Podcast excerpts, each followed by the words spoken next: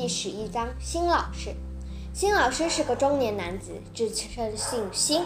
大家心中一动，新来的老师姓辛，有点意思。新老师说：“我是辛苦的辛，不是新旧的新。我现在担任你们的数学老师。大战前夕，咱们废话少说，马上投入战斗。”新老师是个干脆利落的人，因为在学校里从来没有见过他，所以大家断定他是从别的学校调过来的老师。还没来得及估计他的学历和学识，辛老师已经在黑板下写了两道数学题。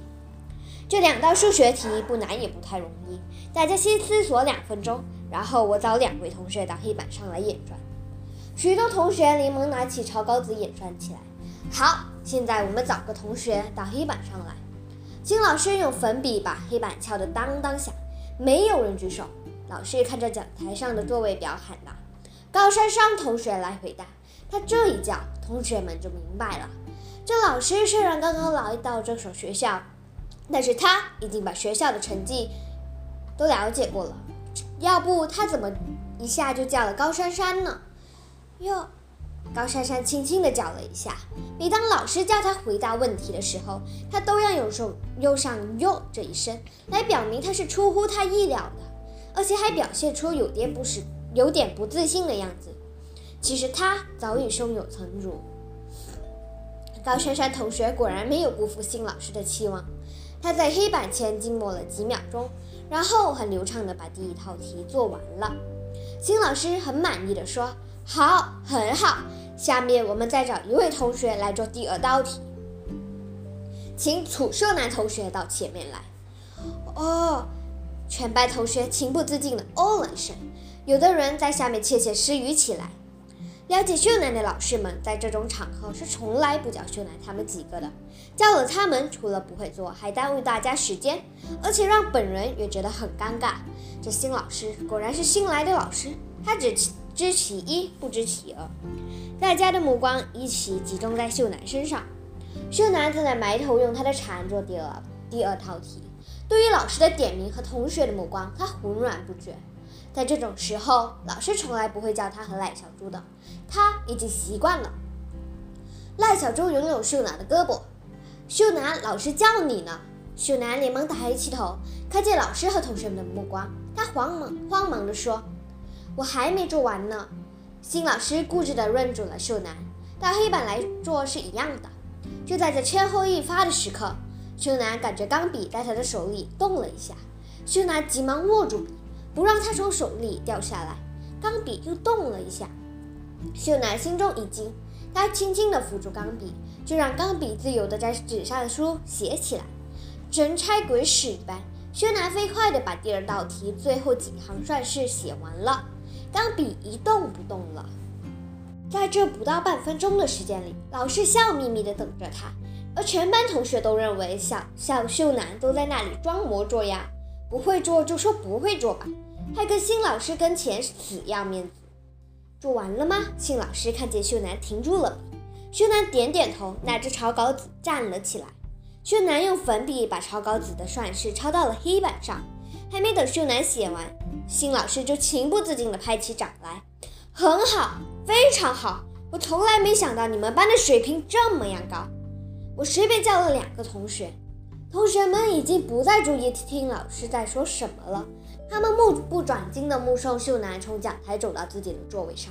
太让人惊讶了！楚秀男同学吃了什么灵丹妙药，脑子一下子变得这样聪明起来？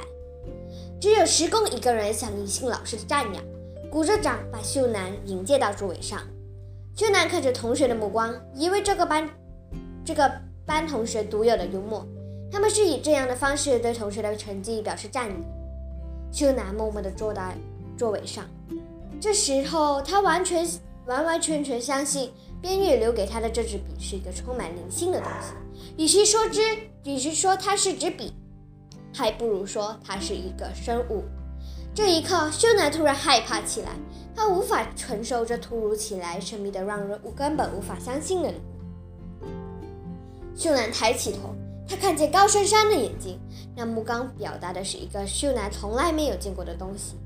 那目光不像以前那样宽容，那样和善了。秀楠不由自主地拿出这支笔，他不知道这支笔将给他带来幸福还是灾难。可是此刻，秀男已经别无选择。现在他非常非常想知道这支笔的秘密。秀男，你怎么了？耳边传来赖小猪的声音。秀男从思考中清醒起过来，忙说：“没没什么。你今天真棒，我真不敢相信，我自己也不敢相信。”秀男喃喃地说。赖小猪一眼看见了秀男新的钢笔，伸手就从秀男的手里拿。没见过你使用这支钢笔呀，给我看看。我们家本来就有。秀男撒了个谎，不情愿地把这支钢笔交给赖小猪。这不是吱吱了吗？哎，还挺漂亮的。赖小猪抚摸着钢笔上的花纹，快听讲吧，老师这看着长闷呢。秀男顺手把手钢笔夺了回来。放学后，秀男再一次来到华大附中的门口，他希望在这里见到边玉，一直等到快吃晚饭的时候。他才泱泱地回到了家。一个星期过去了，又到了去历史老师家补课的时候。晚上十点多，他就是那，就是那天边玉匆匆离开他的那一个时间。秀男又来到了那家医院的门口，他又幻想边玉会在这里出现。半个小时过去了，连边玉的影子都没见着。秀男朝着空旷的门口大声呼唤着：“边玉，你在哪里？边玉，你在哪？”听到秀男的喊声，医院传达室里的老大爷跑出来，看见秀男，他吓了一大跳。姑娘，你在这里找谁呢？秀男视而不见，还在大声的喊叫。老大爷感到很奇怪，他觉得这姑娘精神有点不正常。他朝着秀男大声喊道：“姑娘，天都黑了，你快回家吧。”秀男如梦初醒，他才发现自己正在做一个非常愚蠢的事情。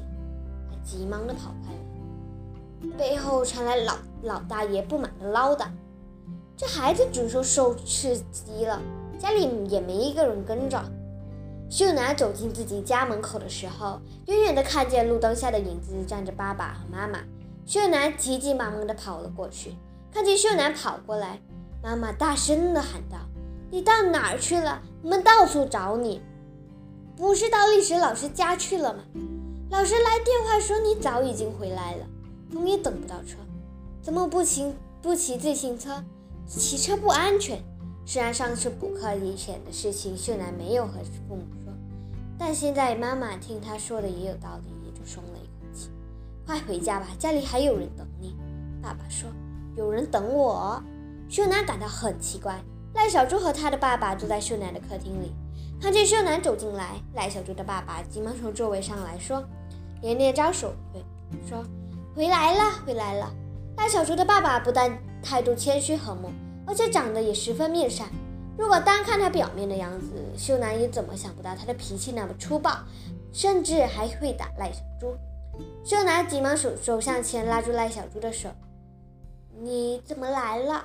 赖小猪朝自己的爸爸看了看：“什么时候来的？人家吃过晚饭就来了，一直等你等到现在。”赖小猪的爸爸连连摆手。没关系，没关系。刚才我们还在外面转了一圈，在商店给小猪买了点东西。没关系，没关系。快坐下吧，人家有话要问。妈妈对秀男说。秀男坐在椅子上，看见大家都看着他，心里变得非常紧张。他不知道发生了什么重大的事情。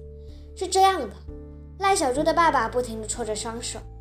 是是是这样的，听说最近秀男的学习成绩提高得很快。秀男和我们小猪又是很好的朋友，小猪总在我跟前提到你。我这个人不会说话，有什么我就说什么。秀男原来和我们赖小猪的成绩差不多，现在成绩那么好，一定有我们小猪能学习的地方。你要让我们学习高珊珊，我们学不了，基础不一样嘛。可是秀楠的经验和学习方法，没准小猪就能学。我今天来就想拜托小猪给。秀楠给小猪一点帮助，介绍介绍经验。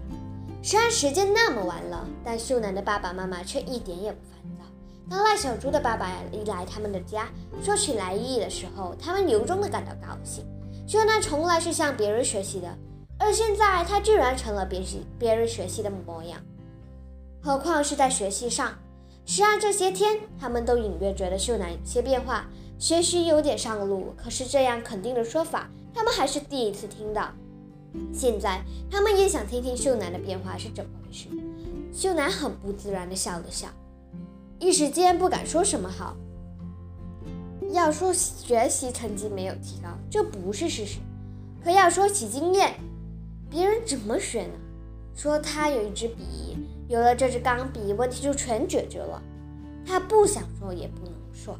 这些日子里，秀男总有一种想象，像在做梦的感觉，迷迷糊糊，朦朦胧胧。何况今天赖小猪带着他爸爸突然来到他们的家，秀男没有任何的思想准备。说真的。连他自己都没有弄清楚这到底是什么回事。秀男说话呀，人家叔叔大老远的跑过来，你和小猪又是好朋友。妈妈着急了，屋里出现了让人难耐的沉默。想要学习成绩提高也不是件容易的事。秀男学习好了，我们小猪也挺替秀男高兴的。可小猪的成绩还是老样，一点长进都没有。听了赖小猪的爸爸的话，秀男心里很难过。他是一个愿意帮助别人的人，可现在他实在不知道怎么帮。他终于憋不住了：“叔叔，一句话两句话说不清。我和赖小猪都是好朋友，我肯定会用最大的全力去帮他。具体的事我们到班上再说，行吗？”赖小猪不赖小猪的爸爸连连点头：“好，好，有你这句话我就放心了。谢谢你啊。”